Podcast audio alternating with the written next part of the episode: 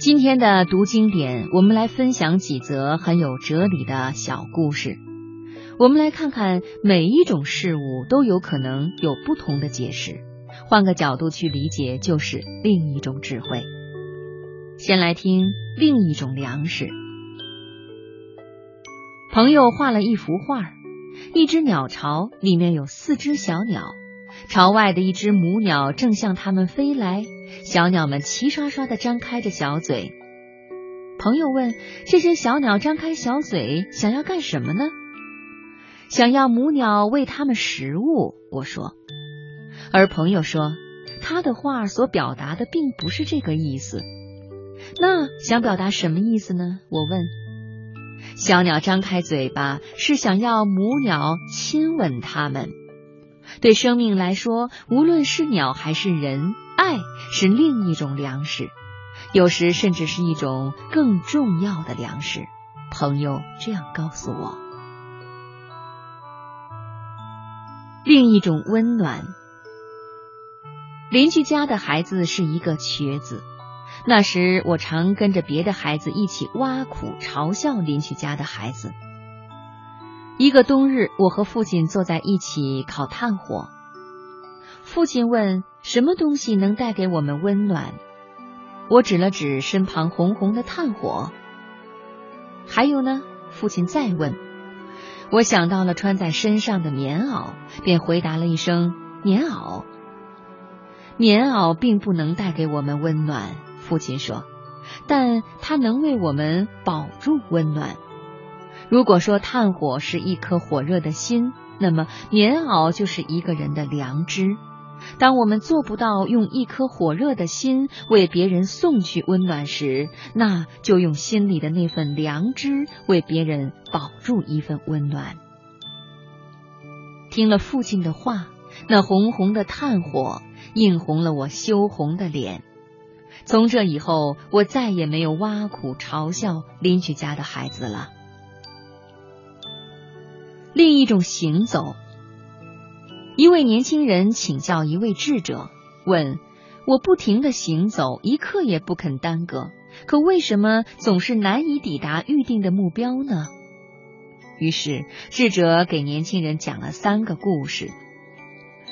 一位农夫未能早一点收获到果实，冬天还没有结束，他就播下种子，让种子早点上路，不要耽误了冬日的阳光。可最后，这些种子都被地里的寒气给冻死了。农夫本想早一点收获果实，最后却落得颗粒无收。一位游客行至河边，要急着去对岸，可这时风高浪急，船不能过河。船夫告诉他，等上一会儿，风也许就会停了。可游客说他不能等，不能耽搁。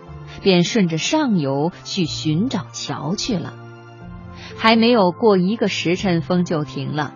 当船夫划着船安全的抵达对岸时，那位游客还在苦苦的寻找着过河的桥。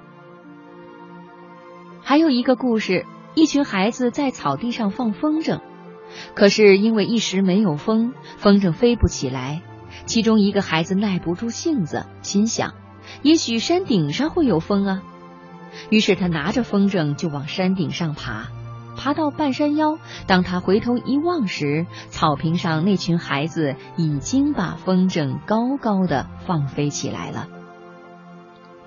听完这三个故事以后，智者说：“等待是另一种形式的行走，它有时甚至比行走更快捷、更重要。”听完智者的话后，年轻人方才明白，自己之所以总是难以实现预定的目标，就是因为自己放弃了等待，放弃了另一种形式的行走。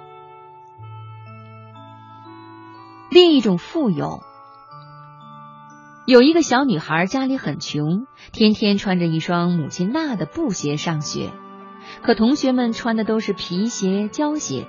只有小女孩一个人穿布鞋，显得很扎眼。同学们都笑她穷。班上来了一位新老师，也天天穿着一双布鞋。女孩想，老师家也一定很穷吧？教师节那天，女孩特意画了一双皮鞋送给老师。老师觉得这份礼物很特别，便找女孩问话：“你怎么想到画一双皮鞋送给老师呀？”小女孩说：“我见你天天穿布鞋，穿布鞋不好吗？”老师问。“不好，它代表着穷，会让人笑话的。”小女孩回答。“同学们也笑话你了吗？”老师问。“笑话了。”小女孩红着脸说。老师开导着小女孩：“其实啊，你很富有。”懂得关心别人，懂得把自己最需要的东西送给别人，这能说穷吗？小女孩低着头，不敢看老师，小声的说：“可是我送的那只是一幅画啊。”老师为了给小女孩树立起自信心，鼓励着小女孩说：“这正说明你有一颗富有的心呀！有了一颗富有的心，就永远不会穷。”以后你告诉同学们，就说穿布鞋透气、舒适、有益健康，连老师也穿布鞋呢。女孩似乎听懂了老师的话，眼睛一亮，像一只快乐的小鸟，扇动着双臂飞到了同学们中间。